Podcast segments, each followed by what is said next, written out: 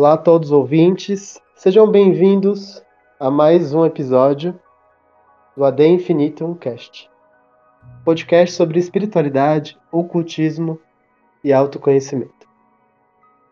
No episódio de hoje, nós estaremos aqui com uma pessoa que eu conheço pela internet, pelos vídeos no YouTube há um bom tempo, um cara sensacional. E a gente vai estar falando aqui sobre tarô terapêutico. Atom, seja muito bem-vindo. Ah, muito obrigado, Adam. Obrigado mesmo. É um prazer estar aqui, pode ter certeza. Prazer é nosso. Lembrando a todos, pessoal, que o AD Infinitum Cash é um podcast independente, não remunerado, em parceria com o grupo Anki. Nossas redes sociais são Caminho Underline Alquimista, desse que vos fala, Adam Trevisan, e arroba Grupo Anki. E nós, agora, Atom, é, mais uma vez queria agradecer né, você estar aqui. É, também queria dizer que acompanha, sim, seus vídeos é, sobre tarô desde o início. Né? Eu, como tarólogo, posso falar. Legal. E foi uma legal. inspiração no início do, do, do, meu treinamento, né? Da minha, da minha é, iniciação é, nessa senda aí tão, tão grande. É, e o tarô foi, como é, uma coisa muito importante. E eu, eu, desde quando você lançou aqueles vídeos, né? É, acho que foi em 2000 e não lembro bem. Você pode me falar melhor, né? Foi hoje em dia tem quase meio milhão, né, de visualizações. Passou um pouquinho, eu, eu dou graças a Deus que já, já, já passou um pouquinho, mas foi desde 2014, então já tem aí uns 7, 8 anos quase. Que legal. Já faz legal. um tempinho. Bem, eu acho que todo mundo deve conhecer o Atom, né? É, é, agora você está com o canal, né? É, você até alterou o nome, é Tarô Solar, é isso? Se eu estou Tarô Solar, exatamente, exatamente. Antes, antes o canal tinha meu nome, Atom Gondim, e depois eu tive que mudar para Tarô Solar para poder evitar um pouquinho até a, as confusões com o trabalho profano. Né? Então, e também para poder trazer uma certa marca para as pessoas encontrarem mais fácil. Porque venhamos e convenhamos, Atom não é um nome muito normal, né?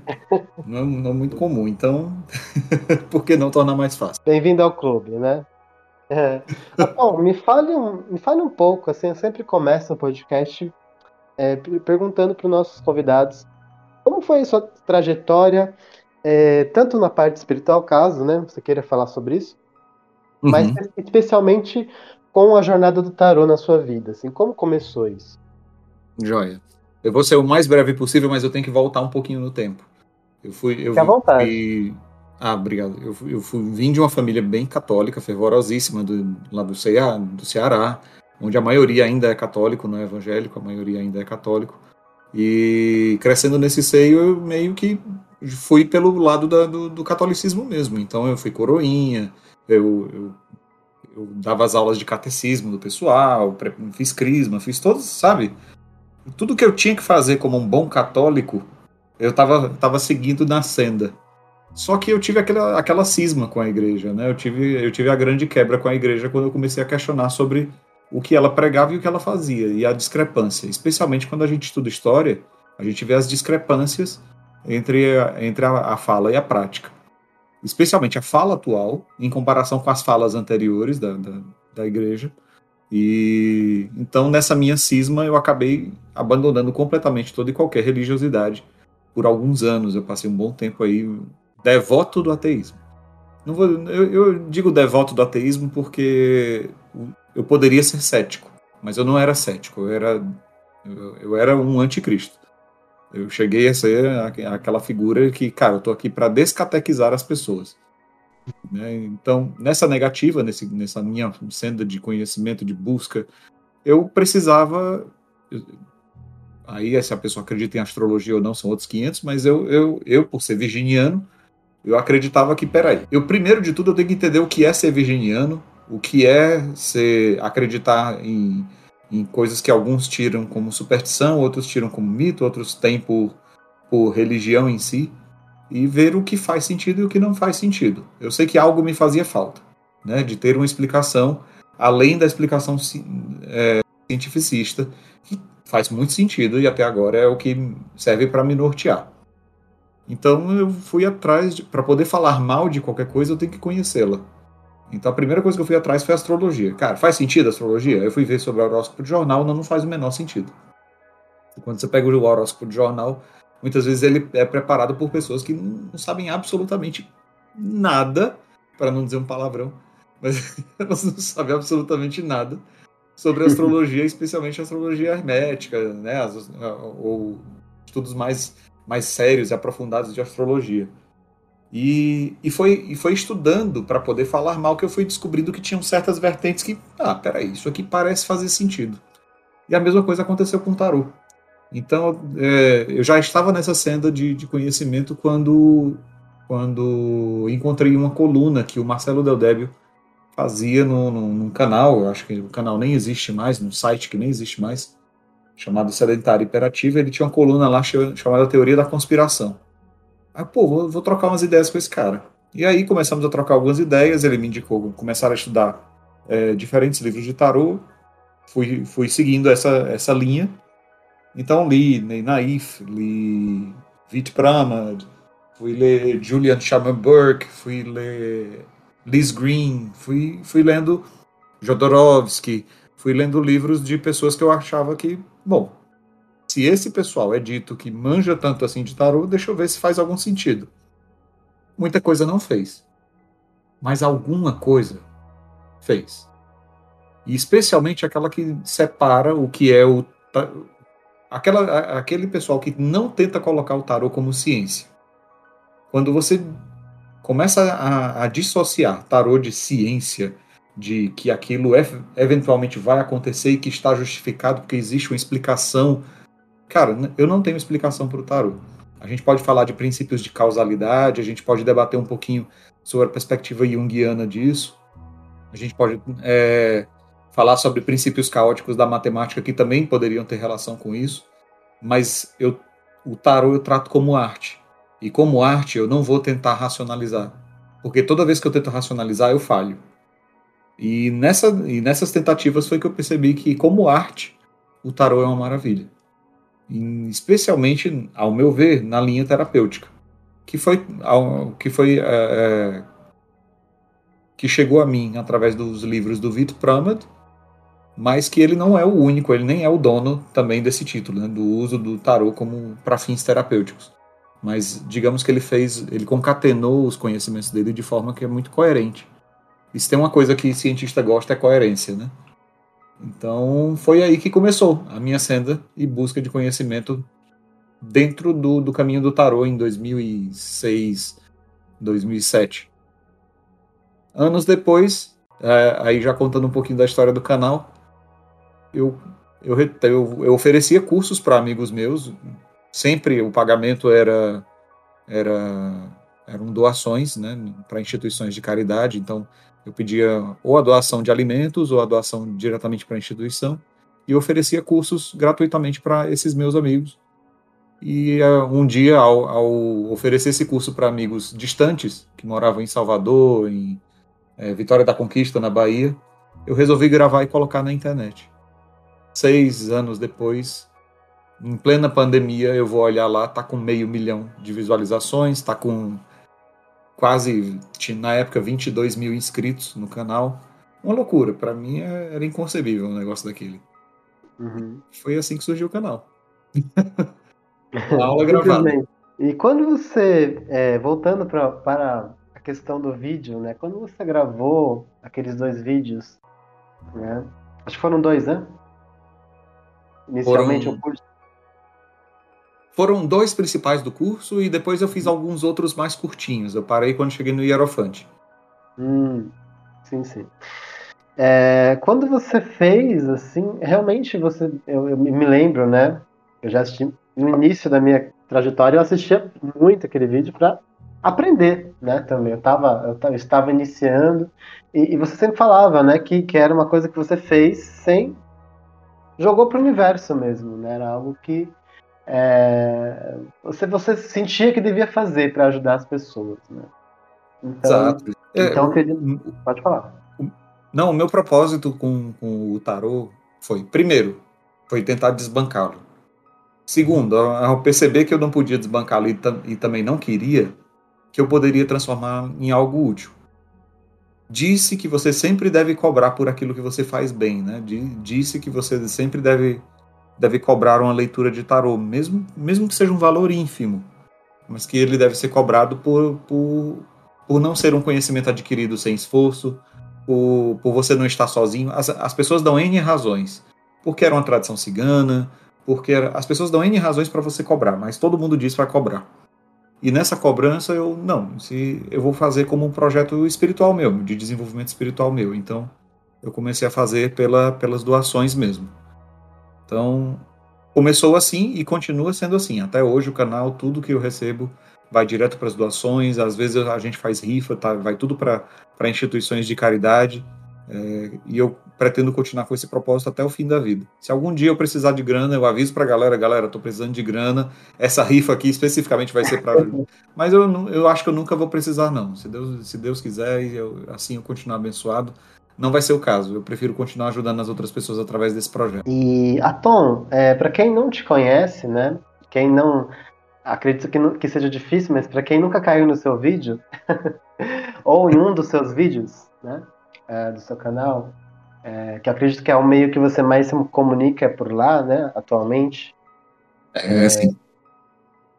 Qual que é a sua visão, né, sobre o tarot? Você acredita, é, falando, né, o que, que você acredita que é o tarot para você? Nossa, que pergunta. É, pô, vamos lá. Primeiro eu vou, vou pegar o conceitual, né? O tarot é esse conjunto de 78 cartas divididas em 22 arcanos maiores e 56 arcanos menores. Eu sei que você me perguntou o que ele representa para mim, mas eu preciso dizer o que ele é, porque algumas pessoas ainda compram. Ah, eu vou comprar o tarô cigano, o tarô de, de Osho, o tarô de, dos orixás, o tarô de. Se, se ele não segue esse conceito de 78 cartas, sendo 22 maiores e 56 menores, dos quais 16 são arcanos da corte, ele não é um tarô. Ele é um baralho de alguma outra, de alguma outro, de algum outro tipo, mas ele não é um tarô. Até o jogo de tarô é, usado para diversão, ele tem 78 cartas também e tem essa divisão. Embora não necessariamente ele seja igual, né? Os desenhos as, são, bem, são bem diferentes, as ilustrações são bem diferentes.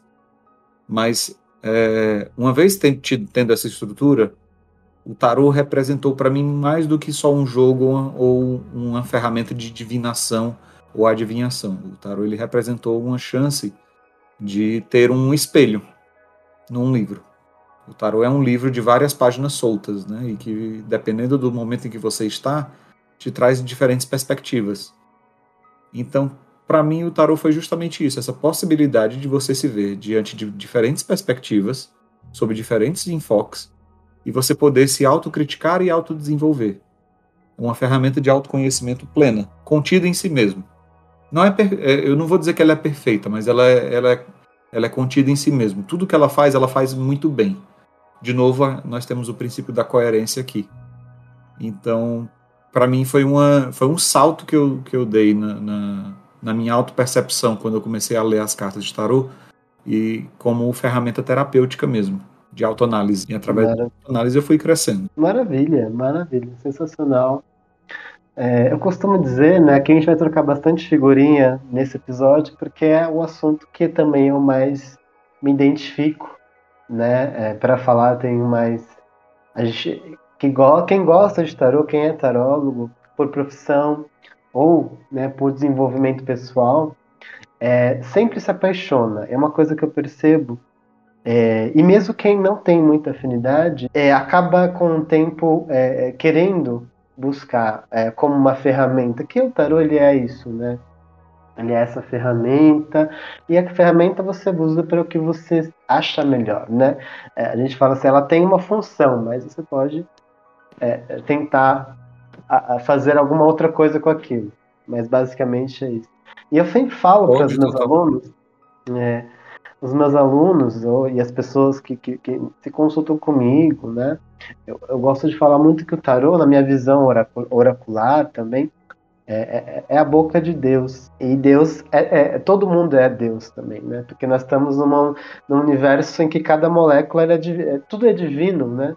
Em nós. Uhum. Então, é, então eu gosto dessa, dessa, desse mote, né? O tarô ele também é, é, a boca de Deus, né? Ele fala pelo seu Deus. É o seu Deus falando com, com você, né? E, e como você é, compreende assim, Atom? A questão, é, a gente fala de divinação muito, né, no tarô. Sim, mas, sim. Como eu disse, ele é um, uma ferramenta. E uma ferramenta, ela, ela é utilizada de acordo com o, o, o, o a pessoa que está é, segurando ela, né? Cada um vai querer, vai, vai usar ela para alguma coisa, vai ter uma função na mão de uma pessoa diferente, né? Por isso que a gente não pode é, ditar regras. Eu vejo muitos tarólogos hoje em dia, é, eles ditando muitas regras. Não, porque você tem que seguir exatamente aquilo que, que, que, a carta falou, né? Isso é o maior erro, eu acho, de todo mundo. O que, que você pensa? É claro que é, o autoconhecimento qual que é, é o ônus do tarô na, na, sua vida, por exemplo? O que, que você. Vamos, vamos falar nesse aspecto, né? É, ele te traz mais, te trouxe mais é, é, é autoconhecimento, é, ele, ele te ajudou a construir o futuro. O que, que você vê, Tarô? Você, eu sei que a sua visão ela é uma visão terapêutica, então ela está mais internalizada do que aquela coisa de você buscar a resposta é em você, não no uhum. futuro, exatamente, né? Me fala, uhum. é, o que, que para você é, mudou após a, a sua, a, a seu, o seu estudo no tarô, né? E a sua visão ela mudou com o tempo? Minha visão mudou, né? mas eu tenho que começar que a primeira, a primeira mudança que eu tive foi com relação à visão de oráculo. Eu não tinha o um entendimento do que era um oráculo ou para que, que ele servia. O, o oráculo ele é uma ferramenta que, que te apresenta um possível futuro, mas para que você seja capaz de ser dono desse seu futuro, você vai agir. Então, o, o, o tarô ele me tirou da zona de conforto. Né? Ele, ele, ele, me tirou do, do, de uma posição de passividade peran, perante a minha própria vida, e por isso ele me tirou de uma zona de conforto enorme. É, ele me coloca como responsável por cada um dos meus atos e pelas repercussões destes. Então, a primeira coisa que aconteceu foi essa mudança de oráculo. É, o oráculo é um dos exemplos que eu uso, inclusive, quando eu vou começar lá o curso, onde eu falo da, da oráculo da, do, do filme Matrix. Ela é um exemplo excelente, onde quando o Neo se vira e quebra um jarro, ele, poxa, como você sabia que eu ia quebrar o jarro? Ela fala o, que vai fazer sua mente fritar é que é, você, você acha que você teria quebrado o jarro se eu não tivesse falado para você ter cuidado com ele? Quem não assistiu Matrix, vá atrás de assistir, vale muito a pena assistir, vale muito a pena mesmo. É, é, né, gente? É um, por favor. Né, é, pelo amor de Deus, o filme já tem mais de 20 anos, por favor. então. E, não vai e... no último, por favor, gente. Pode ir também. Eu achei, achei divertido. Mas, mas sendo bem franco, é, perdeu, perdeu muita coisa né, nesse último. Mas você perde a oportunidade de, de de ter um entendimento maior de para que, que servem essas ferramentas oraculares. Para que, que serve a astrologia? Para a pessoa que serve, so, é, sofre de síndrome de Gabriela, eu nasci assim, vou morrer assim, sabe? Uhum. Não, faz o menor sentido. Você não, você não consulta um oráculo ou uma ferramenta como essa para se satisfazer com a, com a resposta que ele te dá. Pelo contrário, se você se satisfizer com a resposta dele, você está matando a, o princípio do oráculo. Para que, que você quer saber o seu futuro? Só para saber uhum. mesmo? Você quer anotar num livro, é isso? Vou morrer no dia 22 de março de, de 2032? É para isso que você quer? Porque é um, é um dos erros, é, um, é uma das formas mais erradas, mais errôneas de você fazer uso de uma ferramenta oracular.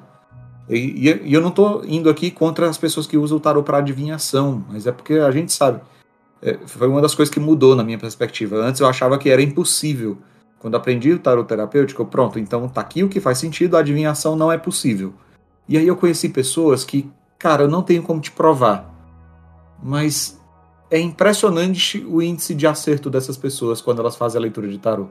É absurdo. Eu não tenho como ignorar a quantidade de vezes que essas pessoas acertam e a qualidade do acerto, de, de, de pegar as minúcias do acerto dessas pessoas. Sabe? Então eu não tenho como ignorar que é possível adivinhar o futuro.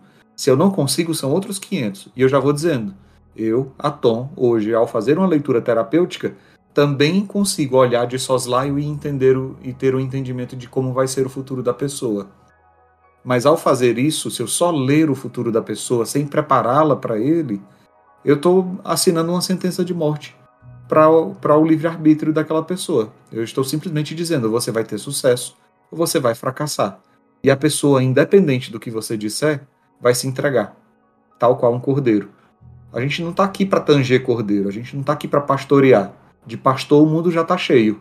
O que a gente está aqui é para despertar algumas dessas ovelhas e fazê-las perceber quais delas que estão que são lobos com pele de ovelha.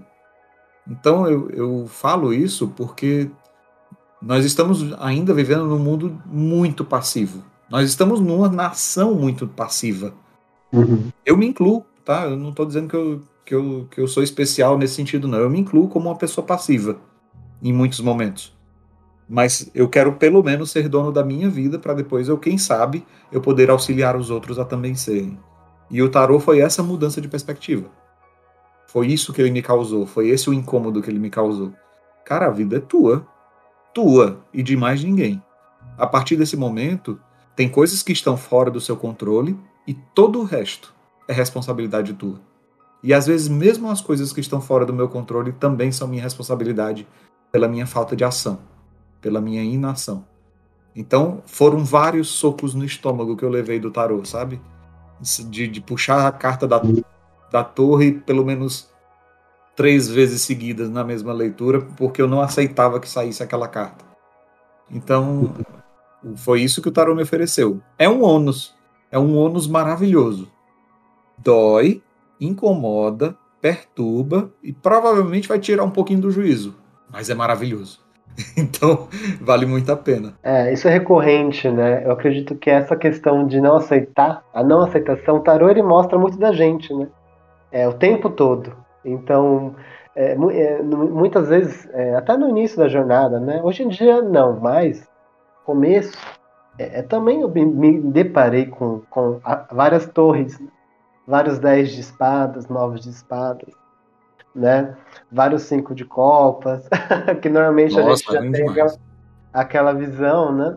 E aí você vai transcendendo, né? Vamos chegar nessa parte de, de, de é, sombra e luz, né? É, de engessamento. De... Mas assim, é o que você falou do oráculo, né? É, é, é muita gente se utiliza do tarô para se autoafirmar, né? Para autoafirmar o que ela tem convicção. Na verdade, o tarô ele está sempre indo contra a normalmente isso, né? E, e, e, a manipulação do jogo, né? Isso é uma coisa que acontece muito é, é, também por tarólogos, né? Então acho que você tá, talvez concorde comigo. no momento eu como tenho essa visão um pouco mais holística, né, é, do tarô, mas também usando dessa questão terapêutica de você entender que a projeção é muito perigosa, né, a, a chamada leitura fria também. Nossa, demais. E aí você vai, pode falar, pode falar. O, não, o, grande, o grande risco que eu, que eu vejo é porque boa parte das pessoas acaba indo, né, voltando, né, nem indo, mas elas acabam voltando aqueles tarólogos que disseram coisas que elas gostaram de ouvir. Você não vai para uma consulta de tarô para ouvir o que você quer, você vai para ouvir o que o tarô tem para te falar. Tanto é que quando, gente, quando eu vou fazer uma leitura para uma pessoa, eu olho, você tem certeza que você vê, quer fazer essas perguntas? Porque pode ser que eu te traga respostas ou pode ser que eu te traga mais perguntas. E a partir desse momento, o que, que você vai fazer com elas?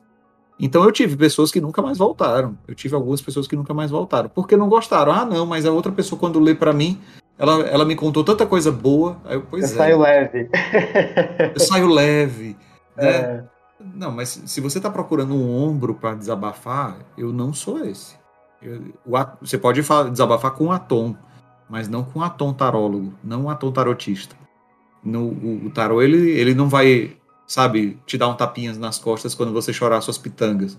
Ele vai perguntar, mas peraí, você está chorando por quê? O que foi que te fez chorar? O que foi que você fez? e o que foi que você não fez que deveria ter feito também. Então ele vai, ele vai fazer uma, umas perguntas que incomodam.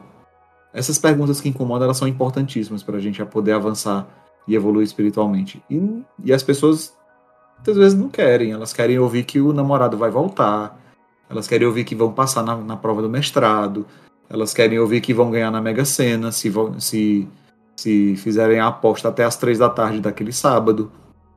Entendeu? Muita, muita, muita gente quer um viés de confirmação.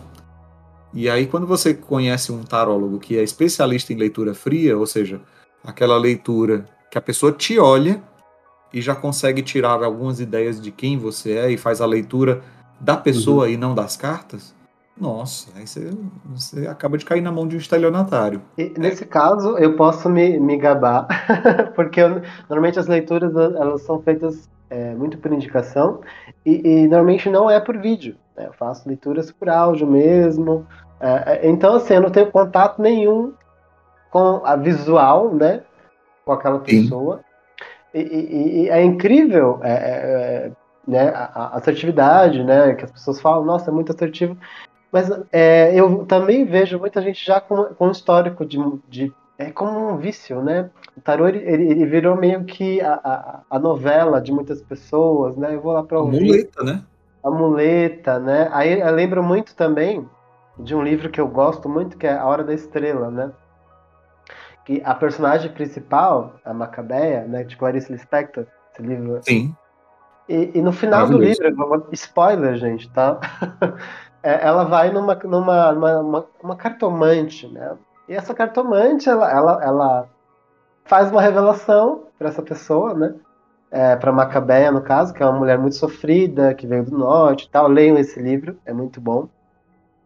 E ela, ao sair dessa consulta feliz, alegre, leve, ela falou que ela ia casar com um homem rico, e nesse caso é, ela, ela já imaginou se casando com, com a pessoa que ela tinha um, caso ali, né? É, super abusivo. E quando ela sai, você vai ser muito rica, muito dinheiro, muito feliz, ela é atropelada e morre, né? Saindo dessa cartomante. E aí, no caso, o livro dá a entender que é, ela trocou a, a, a, informação, porque uma da, da, a pessoa que estava saindo, né, é, da consulta saiu chorando. Era uma mulher que saiu chorando, triste, provavelmente ela deve ter falado o destino da outra né? Mas não fica muito claro isso.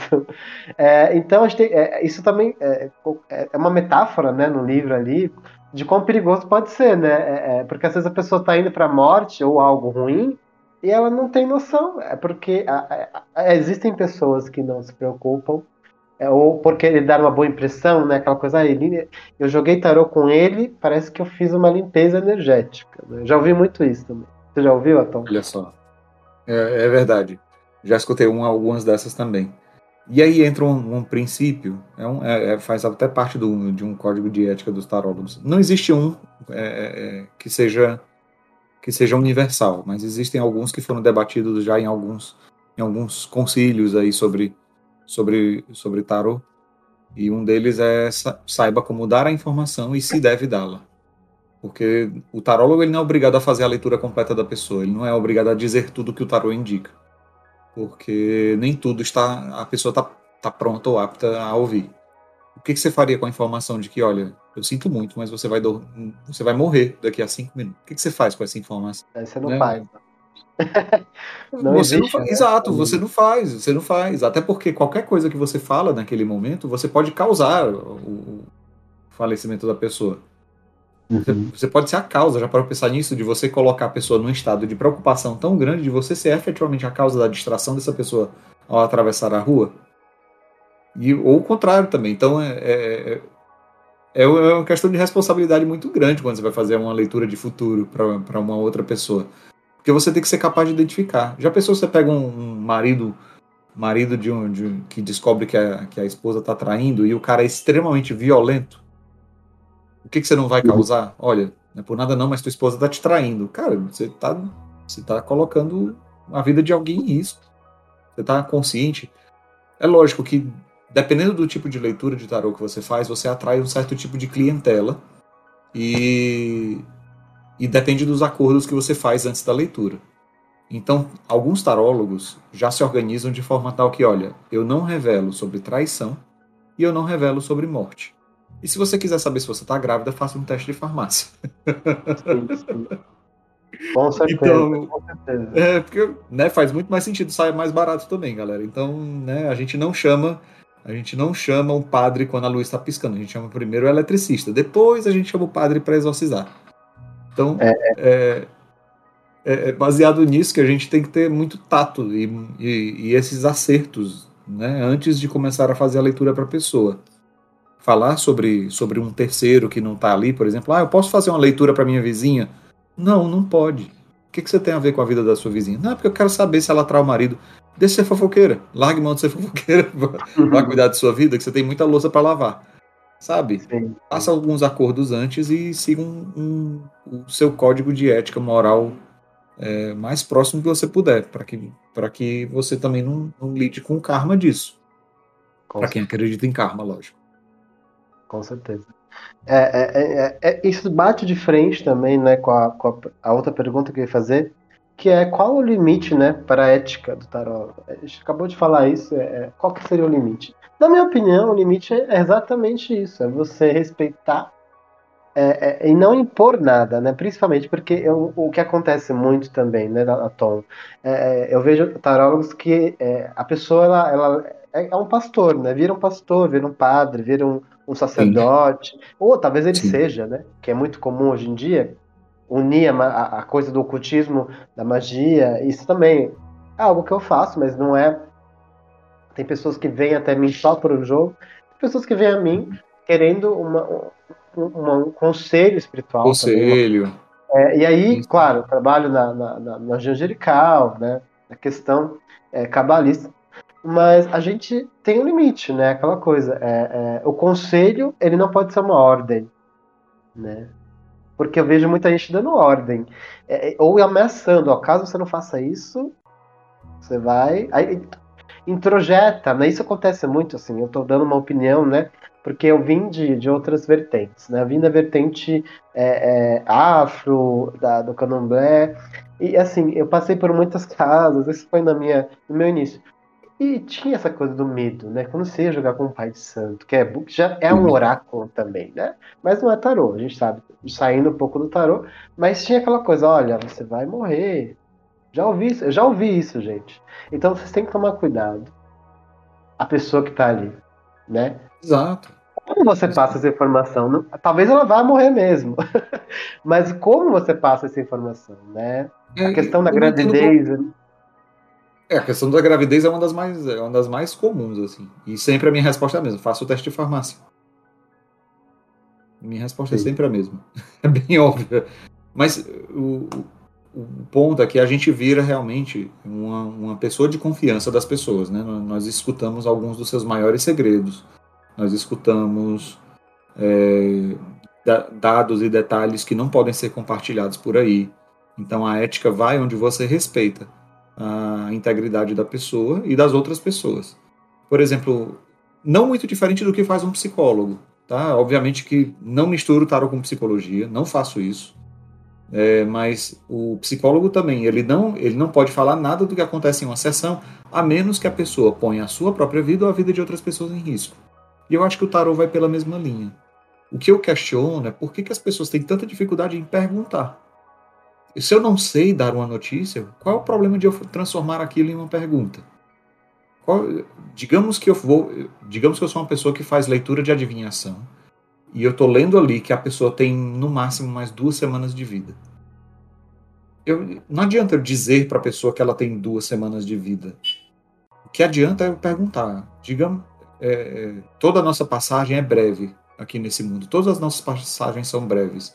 E a gente tem que ter a certeza de, de de levar as melhores recordações e viver os nossos dias como se fossem os últimos. Então eu quero trazer uma reflexão para ti. O que você faria se hoje fosse o teu último dia, por exemplo? O que você faria se se hoje você tivesse que tomar as principais decisões da tua vida? Sabe?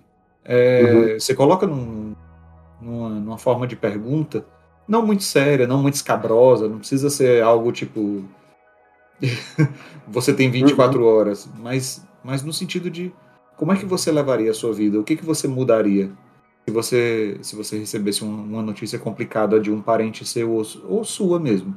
E a partir daí vai haver a construção ou a desconstrução daquela pessoa, de ela poder ter essa, se não as respostas, pelo menos as perguntas na cabeça. Porque com essas perguntas a gente consegue. Ah, eu queria saber se meu marido está me traindo. E o que me diz o que você vai fazer com essa informação? Se você descobrir que ele não está te traindo, de que, que isso vai te servir? O que, que isso vai mudar no teu comportamento? E se você descobrir que ele está te traindo, o que, que você vai fazer? O que, que você pensa em fazer? Quais as repercussões dos teus atos?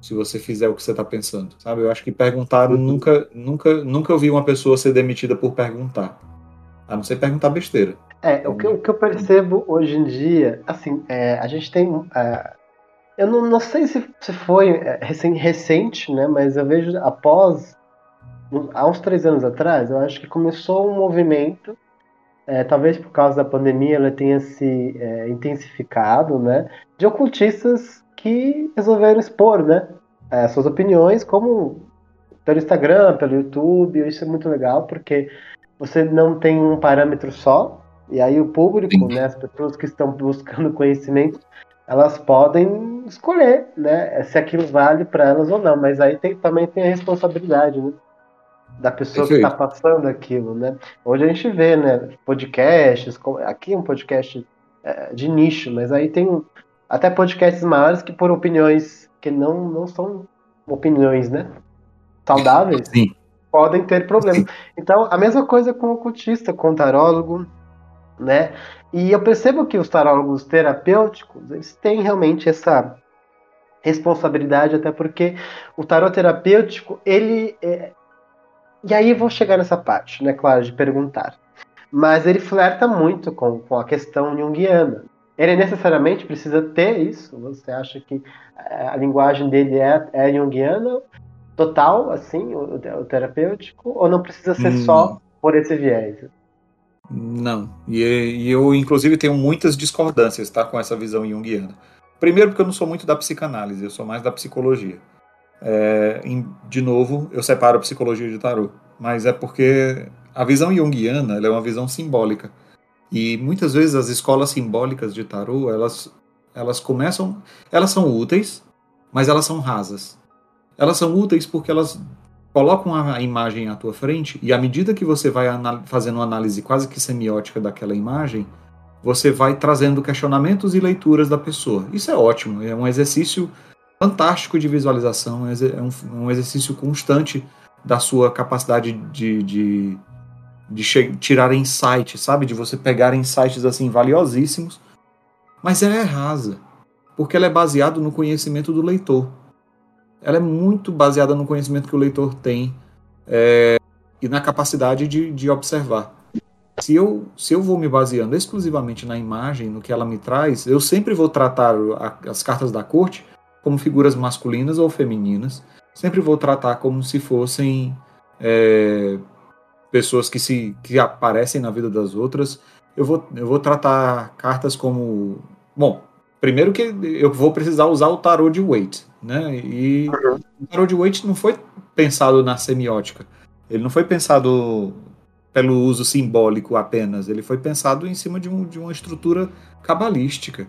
Uhum. Então eu, é, é, mais aconselhável que você estude a Cabala do que estudar necessariamente Jung. Jung vai falar muito sobre os mitos, os seus símbolos e por aí vai, mas ele não vai te trazer muito sobre o aprofundamento na Cabala na, na Cabala hebraica. Então faz mais sentido que você estude a Cabala hebraica para você ter um entendimento real sobre o que funciona na, no tarot de Waite. A menos que você vá fazer o de Marselha, e aí boa sorte tentando interpretar o que são aqueles quatro bastõezinhos na, na carta. Então é Jung. Psicodelia, né? Marcelo. É, é psicodélico, exatamente. Então, assim, é por isso que eu vejo. Nos maiores, super funciona, tá? Tanto é que boa parte dos livros que relacionam Jung ao tarot fala dos maiores apenas, não fala dos menores. Dos maiores a gente já tem bom entendimento, a gente já manja dos arquétipos, eles são relativamente fáceis de entender. Mas bons livros, bons cursos, são aqueles que tratam dos menores. Esses uhum. são os mais difíceis, esses são os mais interessantes, esses são os mais profundos, esses são os mais específicos. É aquela a questão dos, dos arcanos maiores que a gente, a gente ia chegar, né? Os 22, as 22 faces, né? Universais, fragmentos da realidade, da grande realidade, da, é, é, seja como você, o seu paradigma, né? Falando magisticamente aqui, o seu paradigma, sua crença te levar, o tarô é, normalmente como a Tom falou, o tarô ele não é ligado só. É, é claro que ele foi desenvolvido, né, é, redesenvolvido pelo Wade, né, pela Golden Dawn, naquela, naquela questão da Aurora Dourada, como um TCC, e aí se popularizou, não era, acho que nem era a intenção de Waite ficar tão famoso por causa do tarô dele, Uh, e aí veio o tarot de Tots, né? Que nós temos aí, que tem até um episódio com a Márcia Seabra, né? Falando sobre isso. É, é, mas ele, ele, acho que hoje em dia é, o tarot ele tá refletindo. A, a, ferramenta tarot ela reflete a época dela, né? É, é, é, um, é um fruto da antigo, mais antigo do que a gente imagina, né? Aí nós temos entre aspas, né? É, não é comprovado, mas até é, é, várias formas de oráculo, né? Os egípcios tinham. É, e aí tem aquela questão da Lenormand, né? Que, que usava basicamente para adivinhação, e outra questão de que de cigano não tem nada. É, mas. Nem de Lenormand, né? O tarô de Lenormand, Lenormand não era dela. É nem, o, baralho, o baralho cigano de Lenormand não é nem cigano nem de Lenormand, mas tudo bem. Sim, é, é, eu não sou um grande conhecedor, até porque eu não uso, né? É, mas a gente sabe que tem uma, tem algum, é, é, tem uma coisa estranha né, nessa história, uh, embora eu acho que ele funcione muito bem, todo mundo que utiliza coloca ele como assertivo, né? Mas a gente entra na questão dos arcanos maiores é, e, que, e tem uma narrativa muito famosa né, a respeito dos arcanos maiores, que é a jornada do herói. É, você, você usa esse, esse tipo de é, é, é, é, classificação também como estudo? Você utiliza? Assim, é a eu minha opinião. Também. Eu uso também, mas não exclusivamente. Eu pego o tarô como parte, os arcanos maiores como parte da jornada do herói, sim, eu, eu faço isso. Mas vale lembrar que a jornada do herói ela é cíclica, né? E, e o tarô não é. Ele não é. Senão ele era mais fácil encadernar. Eu pegava o tarô e encadernava. E aí eu fazia uma, faria uma leitura para a pessoa. Se a pessoa está na temperança, eu já avisaria: olha, cuidado que o seu próximo passo é o diabo. Mas o uhum. tarô não é assim. A, como a pessoa é dona da própria vida, ele pode sair da temperança e ir para o carro. E do carro pular para o mundo. E depois voltar para o mago. Então, ele, ele é um livro de folhas soltas, onde eu posso reembaralhar e recolocar da forma como eu quiser, contanto que eu seja o mago da minha própria vida, ou louco da minha própria vida. Uhum. Então, por isso que eu, que eu. Ah, eu vejo como parte da jornada do herói, mas eu não limito a jornada do herói. Não na estrutura normal dela, né? É, eu, eu citei a jornada do herói porque é o que muito se ouve. Inclusive no tarot terapêutico, né? É, muito no tarot terapêutico. E eu não consigo assimilar, porque talvez eu tenha uma, uma fundação muito cabalista. Claro que a gente, se a gente pegar, você consegue criar uma narrativa ali, né? Mas para mim ela tem outro significado. E aí, Entendi, mas dentro, dentro, da cabala, seguindo os 22 caminhos lá, será que não caberia justamente na jornada do herói? Então, a questão é, são várias jornadas, né? Porque quando a gente está ali no, no, no, é, Você tem os, os, os os caminhos é, é, da Cabala, mas as Sefirás, né, elas são é, baseadas em números, né, que são os arcanos menores. E aí que eu falo, o grande trunfo não são os maiores, são os menores, é o que você mesmo disse. A grande, a grande questão do tarô, eu acho, porque cada Sefirá ela, ela tem um número e, e é ligado a um, a, a, a, um panteão ali, né, por exemplo, o 10 seria é, Keter, né, é, é, então, então nós temos ali todos os 10, os 10 no caso, Malkut, desculpa. Malkut. Todos os 10, é. E aí começaria é, é, do final, né? É interessante. E aí você tem uma, uma visão diferente disso. É, eu não sei, eu, eu acho que é válido, eu acho interessante, né? Mas a, a minha intenção era saber realmente o que você achava da jornada do herói. Porque é muito difundido hoje em dia, né? É muito. E, e, e como eu disse, eu não sou contra. Eu só não faço uso dela não, como normalmente eu faria. Eu prefiro usar os, os 22 caminhos da árvore da vida. Aí sim, aí para mim faz muito mais sentido. E inclusive as idas e vindas e as voltas e retornos e por aí vai. Então, é possível ir de Keter diretamente para Malkuth? É, é lógico que é possível ir. Só que o caminho para ser percorrido até aí exige um, um esforçozinho passando ali por Daat logo assim de primeira. Então, não é algo fácil de se fazer. Não é algo fácil de se fazer mesmo. É, é o que o Crowley falava, né? O magro tem que ter a, a, a, os pés em Malkuth e a cabeça em, em, em Keter, né? É, então, Exato. assim, é, seja é, a união, né? Não seja uma coisa só. E, e, a nossa vida, ela, ela, é, eu acho que os arcanos, os arcanos maiores, ela, ela pode ser uma narrativa porque são os caminhos que a gente faz na árvore da vida. Entre um número a outro, nem uma cifra a outra. Então isso tem muito a ver. Mas, gente, isso é uma visão, tá? Quem estuda tarô, é, é igual o Atom, a Tom já falou nos vídeos dele também, né, eu acho. É, você não precisa seguir exatamente como lei, né? Você pode ter o seu estudo, usar o que você se sente mais à vontade, né? É, eu sempre falo que o tarô ele sempre vai funcionar, se você acredita nele ou não. E depende né? e vai depender só do teu acordo com ele também. Então, se você acordar, por exemplo, ah, para mim a partir de agora o diabo vai significar isso. Então você vai ter que dar uma compensada em algumas outras da as, alguns outros arcanos para poder fazer com que essa compensação aconteça. É, por exemplo, a energia sexual, a volúpia, o desejo, o, a prisão, a, a entrega aos vícios, a corrupção que estão lá no diabo, você vai ter que distribuir em alguns outros arcanos para poder criar essa coesão. Uma vez feito isso, o diabo se, ele é um alfabeto, ele, ele se faz encaixar. Eu posso substituir todos os meus cedilhas do alfabeto por um S ou um SS.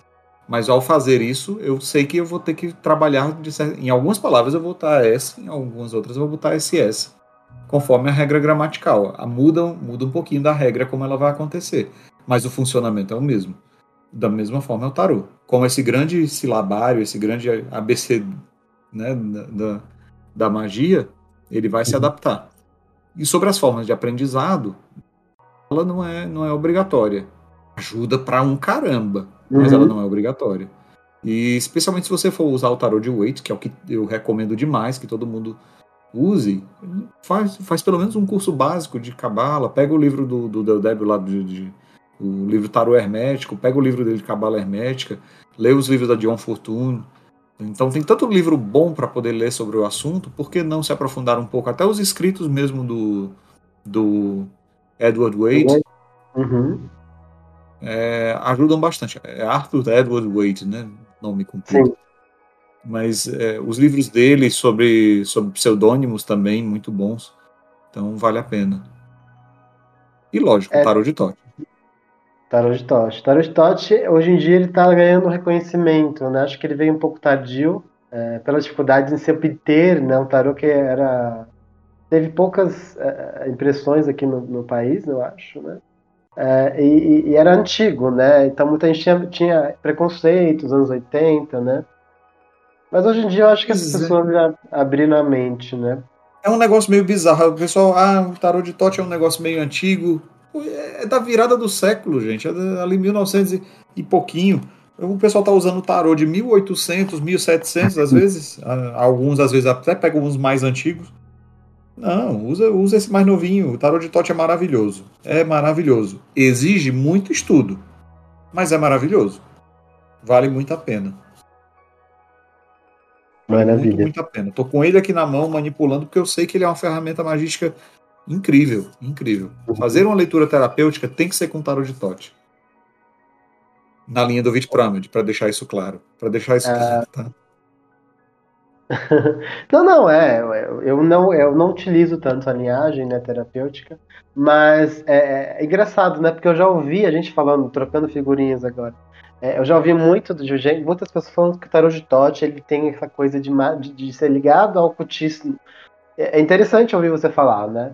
Então você vê como que a gente a visão do, da, do o tarô ele é, ele é moldado também pelo tarólogo, né? Eu sempre falo isso. Quando você está fazendo uma leitura, está se consultando também é, é, não só com o tarô, mas com o tarólogo, né? Porque uhum. é, o, tarólogo que é o tradutor da mensagem, né? Exato. Ele é, exato. O, é, ele é o cara que faz a tradução simultânea ali, né? Então, quanto ele estudou o idioma que vai fazer ele ser bom ou não.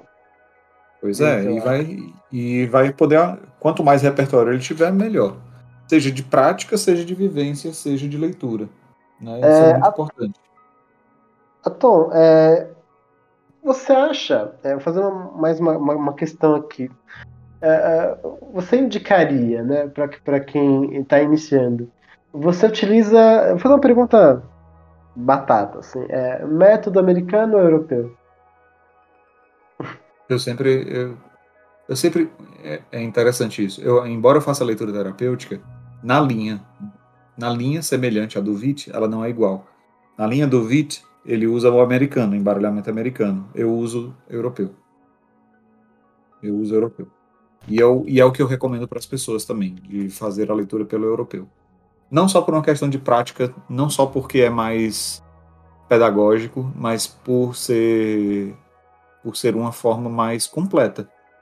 Eu, uhum. eu de você ter ali 22 arcanos maiores para poder te dar qual o ator da cena e 56 arcanos menores para te darem a, o que, o qual é a cena em si, o que, que está sendo encenado, sabe, para te dar o contexto geral.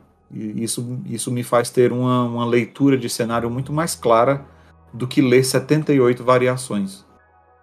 E, e isso abre espaço para as pessoas dizerem: ah, quando cai arcano maior, é, é de uma energia maior, é portanto mais importante para você. Quando você vai ver a leitura Bom, se isso foi um acordo que você fez com o tarô antes, que assim seja. Então, vai ser uma, uma energia maior ou menor, dependendo se é um arcano maior ou menor. Mas eu, eu tenho muita preferência pelo europeu. Eu vejo o europeu como sendo o, o europeu e, e, tem, uma, tem uma variação dele que eu também estou curtindo. Que é a variação que o Rodrigo Grola e o Marcos Keller criaram, uhum. é, que é o, a metodologia Grola-Keller, onde se puxa um maior um menor e uma carta da corte. Hum, Nessa leitura, você tem o menor representando a cena, o maior representando o ator da cena, e a carta da corte mostra qual é o é, qual é a, a qual, qual, é o comportamento do ator naquela cena. Sim, sim. Sabe, é, é bem interessante. É base, eles fazem baseado no, no teste de personalidade Myers-Briggs, né, o MBTI, e fica muito, muito interessante. Eles oferecem um curso disso, quem, quem tiver condições faça, eles devem anunciar aí em breve sobre como fazer.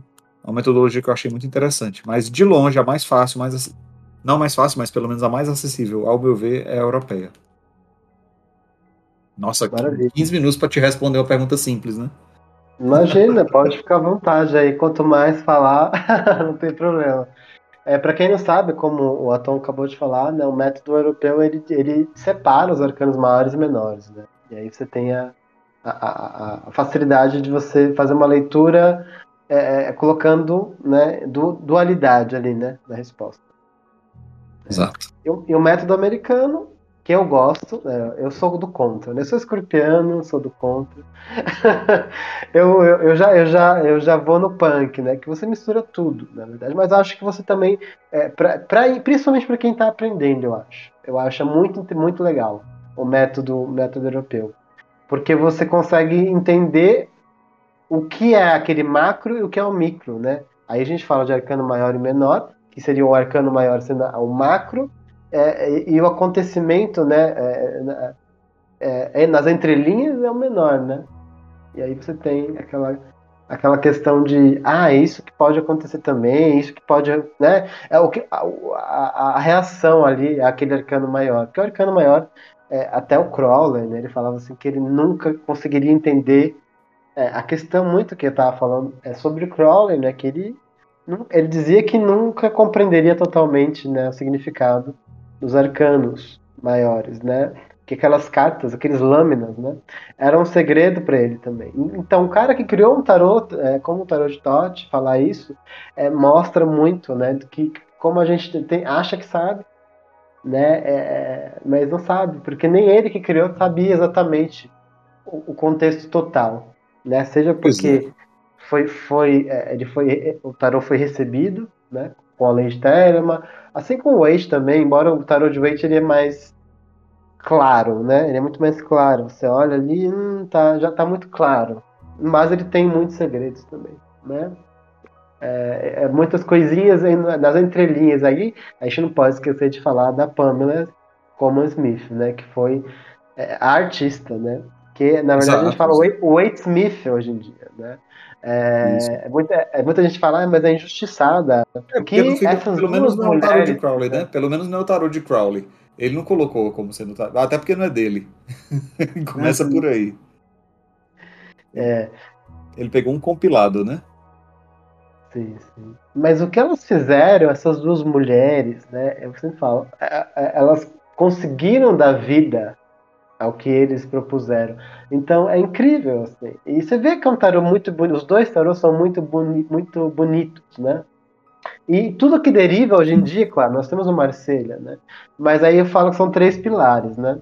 É, todos os tarôs modernos. Agora a gente fala de tarô moderno. É, é, a gente vê aí, se você usa, que são os tarôs híbridos, que são aqueles tarôs que misturam Wait com um tarô de Crowley, né, o tarô de Todd, é, as, as, elementos ali tem os tarôs que descendem, né? Que são os tarôs é, modernos, com, com temáticas. O que, que você acha desses tarôs? Você utiliza? Eu, vou, eu, vou, é, eu tenho dificuldade para ler, especialmente quando é um tema assim muito que vai muito, sabe? Eu vi o, o tarô do Star Trek. Já começa que Star Trek é extremamente cientificista. E eu, e eu não conheço todos os personagens. Então, para mim, não vai, não, não vai agregar muita coisa. Mas é, eu até queria alguns exemplos, porque o, que eu conheço é o tarô da Lois Carabeu, o tarô bandeira né, da, da Lois Carabeu, que mistura o Marselha, o tarô de Tote e o, e o de Wade Smith. Esse é um tarô que eu tenho, faço questão de ter, porque eu vejo uma mistura legal do, dos três, dos três assim bem presente. Mas eu não conheço muitos outros que que tragam isso tão vivo, dessa mistura de Wade Smith com o de Todd.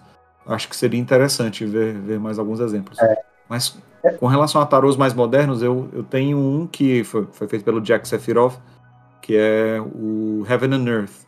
Uhum. Muito bonito e tudo, mas eu evito o uso porque ele, ele acaba deixando toda a escala em cinza. E eu gosto de cores, eu gosto de, de ter, ver a paleta de cores que a Golden Dawn criou ou pelo menos concebeu ali numa, numa, certa organização, que é o que a gente vê no tarot de Waite, é o que a gente vê no tarot de Tots também.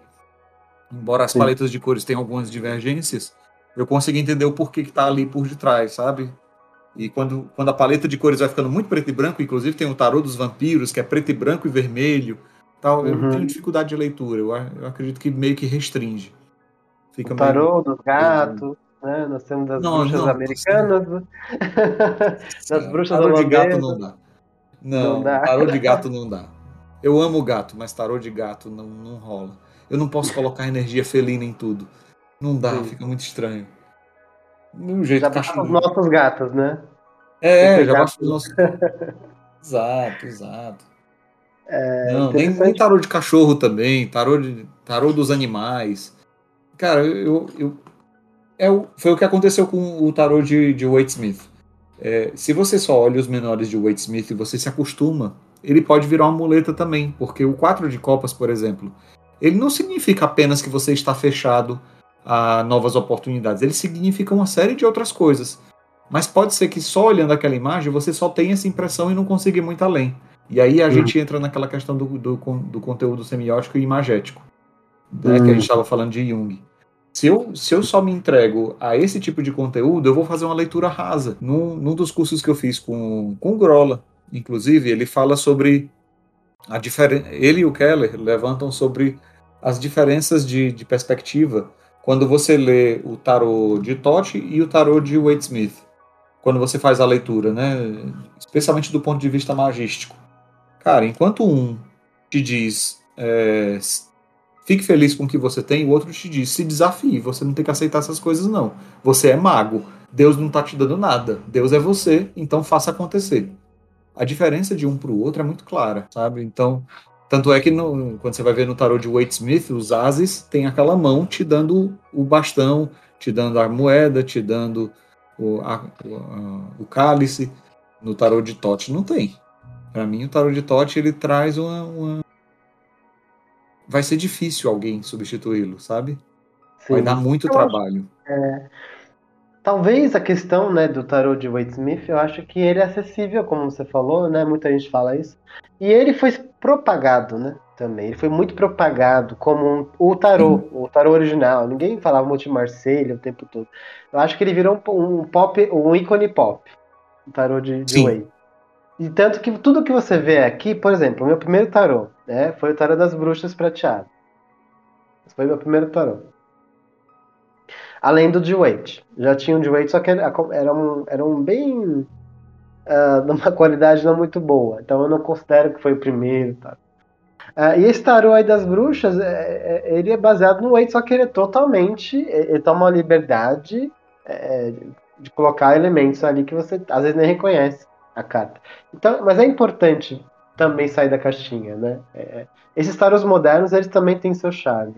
Mas eu sempre falo, é, na dúvida, tem a base é muito importante, né? Então, não dá para fugir desses dois tarôs. Os três, né? Do, do Marselha, do de Wade Smith e o de Todd. Não tem como fugir.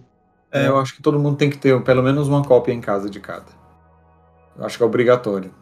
Se você tiver condições, tem uma cópia de cada. Se você só tem condição de ter um, tenha o Wade Smith. Maravilha. Pelo menos ele vai servir de base para os, os demais estudos. Atom, a... quase finalizando, né? não finalizando, mas já estamos na reta final do nosso papo. É, qual que é o conselho você daria para quem está começando né, no sentido de, de treino, uh, que muita gente fala sobre dom, né? É, você acredita que esse dom exista? Uh, ou não? Você acha que tem um aprendizado em primeiro lugar? Que, que você, que, que você, porque muita gente fala, ah, tem uma, um dom natural de ler, né? Mas aí entra aquela questão oracular muito forte, né? De você pegar um objeto e conseguir ver algo nele, né? Além do que estão falando que esse, é, essa colher serve para isso, por exemplo. Você olha a colher e você consegue ver outra coisa. É, você é. acha que é, as pessoas que se baseiam apenas na, na questão de dons e, e, e o estudo dele mais no sentido de tarô, né? Falando sobre tarô, não outros oráculos. Uh, você acha que existe isso? Você, você acha que é importante ter os dois, no caso? Ou você acha que é só o aprendizado que leva a, a, a você conseguir é, desenvolver melhor, né? Esse, esse, é um negócio meio bizarro, né? Que a gente, a, a gente associa a questão da habilidade inata ao dom. É uma questão. Tarô é uma questão de dom. É uma questão de dom. Apenas e puro.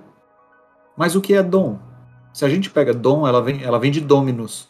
Ter domínio, ser senhor. Ser senhor de alguma coisa. Então o dom, ele não vem. Você, você adquire posse não porque você nasceu com aquilo, mas porque você foi atrás de conseguir. Então, se você tem dom pelo tarô, é porque você foi atrás. Ah, eu tenho dom para ler as cartas.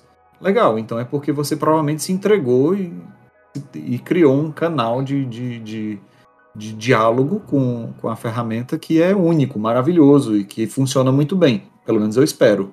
Né? É, mas de todo o resto, tarô é estudo, é repertório, é prática, é errar, é dar uns vacilos. É, é de, pode, pode falar palavrão aqui? Não, pode.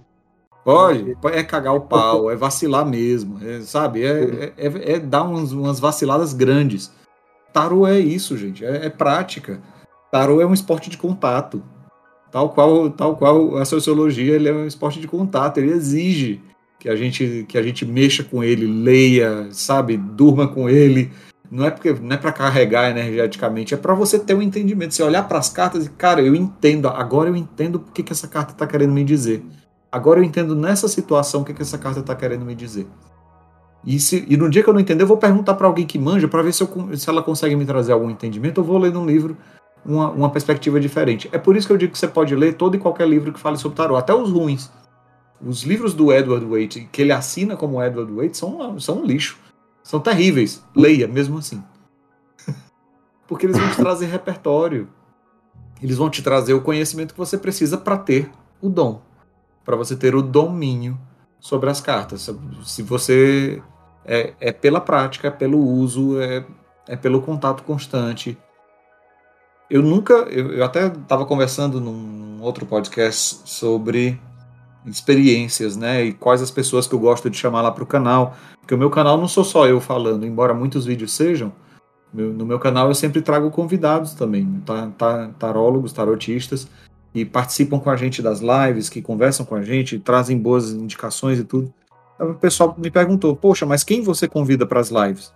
Eu, eu, convido quem tem conteúdo, quem manja, quem, mas principalmente quem lê. Pessoa que só estuda o tarô e ponto final, sem, sem fazer uso, para mim acaba vira um acadêmico sem trazer muito conteúdo. Eu prefiro a pessoa que lê mesmo e que lendo, praticando, consegue trazer. A Lisa Golba é um uhum. excelente exemplo de, de pessoa assim. Ela, ela tem conhecimento e prática no tarô que eu não, nunca vou ter na vida. Eu tenho quase 20 anos agora de tarô. Eu tenho 15, 16 anos de tarô. Ela tem mais de 20 anos de, de leitura. Ela trabalha exclusivamente com isso. Cara, ela tem um repertório infindável. Uhum. Então, e, e, e, não é só de livro, não. E nem por isso ela para de ler, tá? Não é porque ela já, ela já viu de tudo na vida que, que ela não. Ela participa de todas as minhas lives, ela assiste, ela contribui, ela, ela pergunta, ela joga as piadinhas dela, sabe? Ela faz acontecer. E ela não é a única. Tem muita gente com muito tempo de estrada que vai para lá e participa e assiste, sabe? Compartilhando ideias, compartilhando a, a, os insights que eles têm e é maravilhoso. Isso é, isso é muito importante para você crescer. Participe de grupos também, sabe? É, é, muito importante. Se você é tarólogo, se você é tarotista ou quer ser um, se você está começando agora, crie uma rede de apoio de pessoas, porque tarô não é fácil. Não é de primeira que você vai pegar. Não é de primeira que você vai acertar tudo. Você vai ter que, muitas vezes, ler para uma pessoa com um livro do lado, e tudo bem você ler com um livro do lado tudo bem você pegar uma apostila com palavras-chave de início. É normal a gente começar com palavras-chave, não tem problema também. Mas uma vez que você desenvolve, vai, vai atrás de conversar com outras pessoas, troca ideia, pergunta o que é certo, o que é errado, quanto você pode cobrar nas suas leituras. É, é, é ter uhum. contato com outras pessoas vai ajudar bastante. Isso pode ser em grupos de Telegram, em grupos de WhatsApp, é, em podcasts como o seu, onde, onde você chama pessoas que, que vão agregar. E podem me puxar também. Eu estou estudando junto, não parei de estudar. Muito pelo contrário, eu nunca estudei tanto tarô quanto eu estou estudando agora. Maravilha. Isso que eu estou oferecendo. É, como é que a pessoa tem a cara de pau de oferecer curso e, e, continuar estudando? Mas é justamente por isso, é porque eu continuo estudando que eu ofereço curso. Porque eu não parei. E a uhum. gente aprende ensinando. Maravilha. É, aí você tocou no, num assunto que poderia ter passado percebido. Palavra-chave. É, você acha, já é, entrando nessa, nessa questão, é, você acha que as palavras-chave elas ajudam ou atrapalham? Realmente. Ajudam. Ajudam, uhum. ajudam. É, eu sei que tem muita gente contra, eu mesmo sou contra, mas eu sou contra o uso exclusivo de palavra-chave. Mas Vamos lá, você tem um tarô de Marselha, você olha para um sete de espadas, você vê sete manchas pretas lá naquela carta. Você vai uhum. dizer o quê? Nada, não tem nada para falar sobre aquilo. Tem sete manchas pretas aqui na carta, com uns desenhos muito estranhos, meio arábico, meio, meio bizarro. Você vai ter que decorar alguma, alguma coisa, você vai ter que decorar. Então, se é para decorar, decore boas palavras-chave, especialmente aquelas que remetam a arquétipos e não a estereótipos. E uma vez que você entenda arquétipos da situação, você consiga aplicar. Mas você vai ter que começar por palavra-chave. Ninguém começa. É, existe, um, existe uma taxonomia que já está um pouco ultrapassada, mas que ela funciona bem. Uma organização dos pensamentos, que a gente chama de taxonomia, né? Uma uhum. organização de processos e procedimentos para aprendizado, que a gente chama de taxonomia de Bloom. B-L-O-O-M, o Bloom. Bloom teve a sacada genial de organizar a forma de aprender. E a primeira delas é o lembrar. E para lembrar eu tenho que decorar. O segundo passo é que é finalmente você ter um entendimento um pouco maior que te faz é, criar conjecturas sobre, sobre, sobre o que você está aprendendo. Primeiro de tudo, você lembra. Palavra-chave serve para isso. Depois você compreende, que é quando as palavras-chave te fazem compreender o arquétipo. Depois disso você aplica, que é quando você vai levar para a leitura. Depois disso, você analisa, que é o momento em que você começa a questionar se aquele seu conhecimento é profundo o suficiente para você fazer um processo avaliativo e, por fim, você ser capaz até mesmo de criar o seu próprio tarô. Então, a taxonomia de Bloom ela ajuda a ter o um entendimento de que palavras-chave são essenciais para uma pessoa que está começando. Só com, contanto que a pessoa não fique presa nas palavras-chave. É, com essa sua fala, me remeteu. A gente estava falando aqui, pessoal, antes né, de iniciar o episódio, sobre RPG, né? E, e, também aí me lembrou algo, assim, também sobre isso. Porque é, a inteligência é diferente de sabedoria, né? É isso aí, perfeito. Então, primeiro você decora. Isso é realmente, né? Primeiro decore. Eu acho que também comigo foi assim, com muita gente foi assim. É, é, é porque aquilo tem que ficar na sua cabeça para que quando você é, chegue àquela resposta com aquela carta, você já sinalize o que é aquilo. Porque aí você vai compreender. Porque você já sabe o que está escrito ali, o que está passando. Mas aí a interpretação do tarólogo né, é, através da, daquela imagem, daquela palavra-chave, que seja, né, que normalmente anda junto, dependendo do tarô, que tem as palavras-chave, é, que vai trazer um entendimento ligado àquela questão, né? Maravilha. Lógico, e, e, e você começa com as palavras-chave, mas para chegar no compreender, ela vai te levar à reflexão. A reflexão ela é obrigatória. Se eu vejo uma lista de palavras-chave, eu vou tentar me questionar o que, por que, que elas são correlacionadas.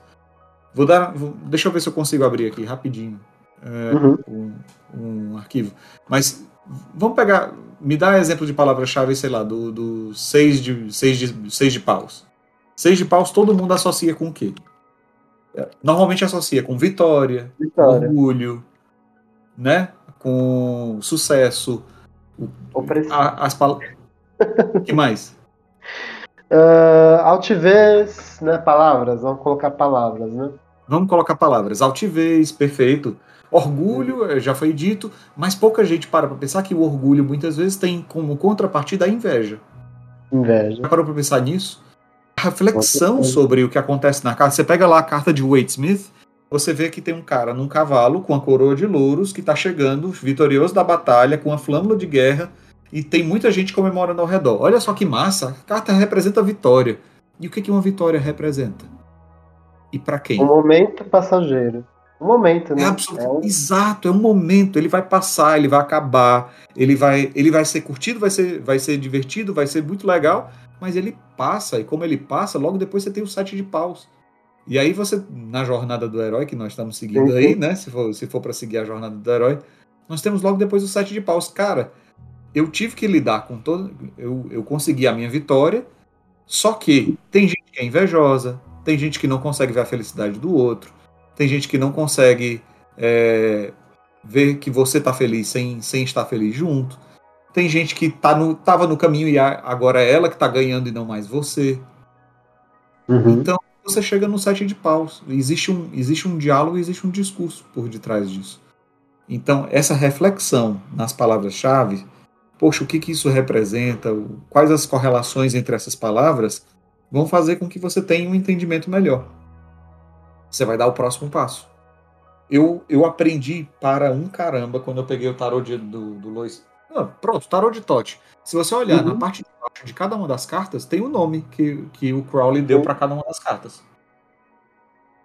Sim, sim, sim. Tem lá um nomezinho. Então, se você pega. Vou pegar aqui um exemplo aleatório. Pronto, o 4 de copas. 4 de copas para o, para o Crowley, significa luxury, a luxúria. Uhum. Mas não é, não é a luxúria no sentido de sexo. É a luxúria em vários outros sentidos. Certo? Uhum. Mas o que, que isso quer me dizer? Você olha para aquela imagem, você vê os, as quatro copas lá derramando sobre, sobre sobre, é, uma, um, a água uma sobre, uma sobre as outras.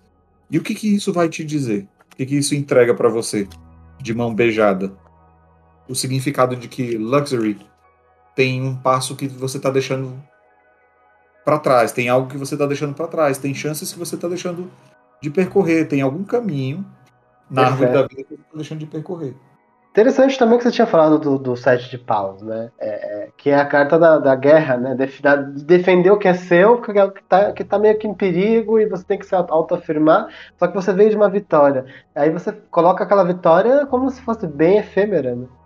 E aí logo vem o oito de paus, que é aquela coisa mudança, né? De você ter que pegar suas coisas e partir para outro lugar, né? Tem que, tem que ter aquela, aquela, aquela transição. Quer dizer, é, tudo, tudo é, é cíclico, então não dá para olhar só pro, pro lado colorido, né? Não dá, não dá. Não dá para se satisfazer com pouca coisa. É, Atom, é, pode Oi. falar. Não, não, é, é, que eu acho bizarro às vezes as pessoas que ficam presas só às palavras-chave, sabe? É, e, e, e, eu conheço alguns que se dizem os melhores professores do mundo por ensinar a palavra-chave. Não podia estar mais errado, né? Olha, isso, é que é, isso é que eu acho muito estranho. Sim, sim, sim.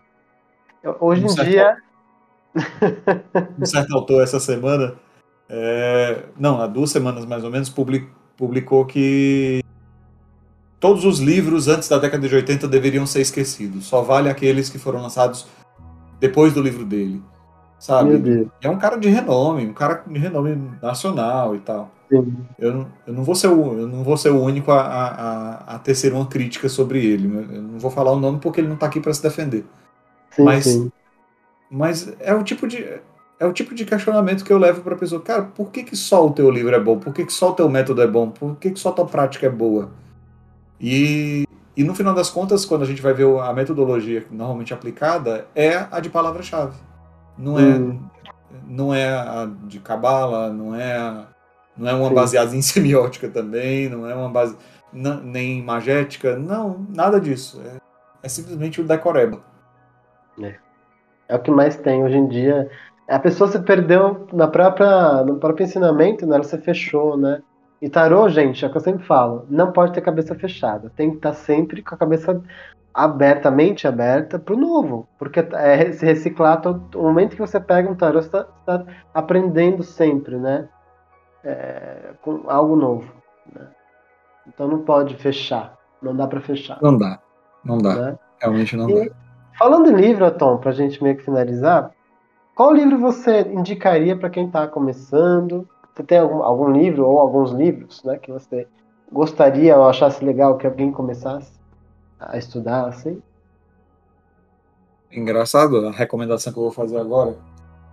Bom, tem eu recomendo todo e qualquer livro da, da eu recomendo todo e qualquer livro da Juliet Sharman Burke. Ela tem o livro completo do tarô. É, se eu não me engano, ela teve uma participação também no, no na Bíblia do tarô. Tem os livros da Liz Green, que também valem muito a pena dar uma lida. É, tem a trilogia do Ney Naif para quem quer ir mais para o caminho do adivinhatório e que gosta de palavras-chave mas o livro do Vit Pramad ele seria um segundo passo para a pessoa.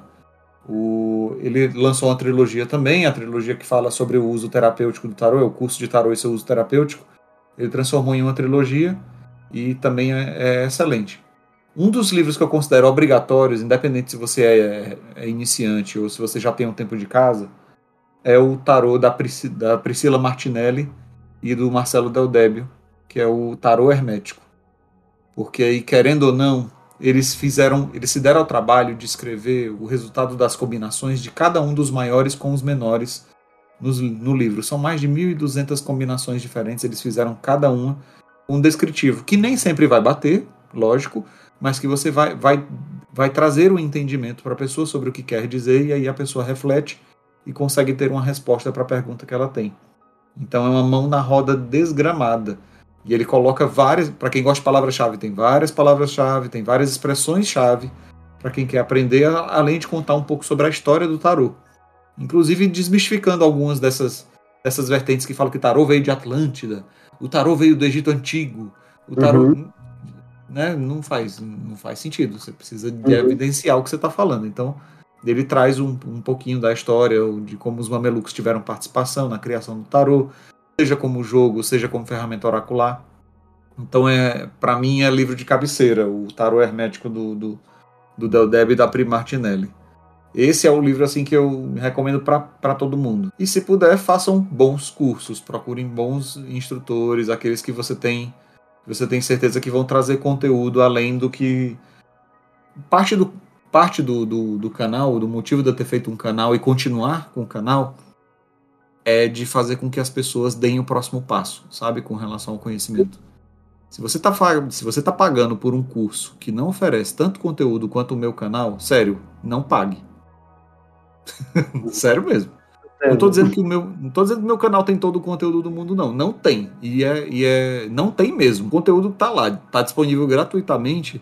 E, e um curso pago não está conseguindo oferecer além, por favor, se dê fique insatisfeito, leve para o Procon e vai fazer um curso que preste. É, vai para o Reclame Aqui e vai fazer um curso que preste, pelo amor de Deus. Maravilha, Tom. Ah, Tom, queria agradecer você ter aceitado estar aqui com a gente, né? E foi muito, muito, muito bom essa conversa, muito boa. É, mais uma vez, muito feliz, né? Sou fã antigo aí. E, e queria agradecer, né? E se você quiser passar é, é, as redes sociais que as pessoas podem te procurar, né? É, fique à vontade. Boa, muito obrigado. Bom, Adam, é, quem, quem, quiser procurar o meu trabalho, o curso, os vídeos, é fácil, basta procurar por Tarô Solar ou Atom Gondim, não tem muitos no Brasil. Atom Gondim no YouTube vocês vão encontrar. É, as minhas redes sociais eu uso mais para fins pessoais mesmo, mas caso vocês queiram me procurar, eu estou no Instagram, também é facílimo de me encontrar. Atom Gondim não tem muitos, então basta me procurar por lá certinho? Eu adiciono, pode ter certeza que eu deixo, deixo seguir e sempre aviso quando vai ter live. De 15 em 15 dias a gente faz as lives nas manhãs de domingo, então 10 horas da madrugada a gente está lá. já com 10 horas da manhã a gente já começa as lives, geralmente vai até às 12 horas, meio-dia ali. Então é, tem sido muito divertido. Quem quiser participar vai ser muito bem-vindo. Maravilha. E para quem quiser né, acompanhar a gente, é, me acompanhar nas redes sociais, estou como Caminho Underline Alquimista e também a, a conta do Grupo Anki, né, que é grupo, arroba Grupo Anki com K mudo. Obrigado você por assistir esse, ouvir esse episódio. Paz e luz.